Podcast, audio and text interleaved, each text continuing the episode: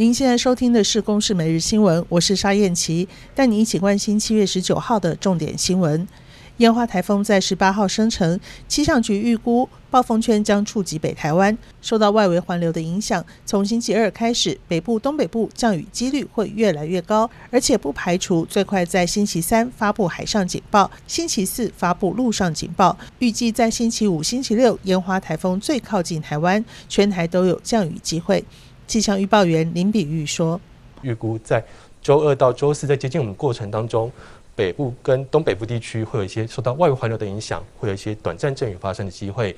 周五，然后到下周六的这段时间要特别注意，到时候它距离我们台湾的远近，可能会影响到我们台湾的下雨的程度。国内部分场所在十三号为解封，当天晚上就传出十四名旅客在屏东牡丹一家饭店内违规吃火锅喝酒，现在更传出群聚的人当中，竟然有行政院南部联合服务中心执行长陈正文，引发了争议。对此，陈正文表示，当天确实有入住，但是没有参加火锅餐会。我没有在群聚场所用餐，那我也不是所谓群聚的主办人，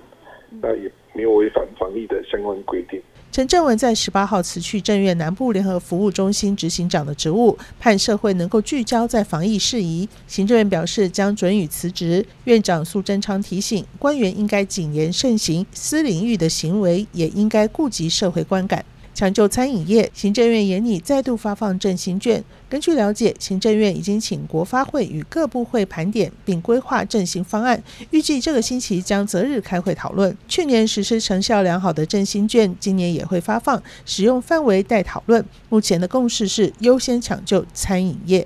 台北市长柯文哲十八号首度松口，台北市政府已经考虑举债买疫苗，原则上要买 mRNA 疫苗。他说这是要替市民备妥第三剂疫苗，来对付变种病毒。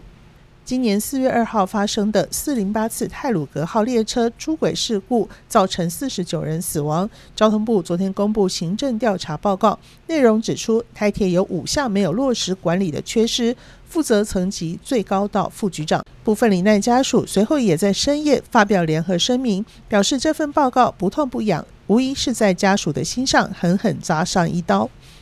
以上由公视新闻制作，谢谢您的收听。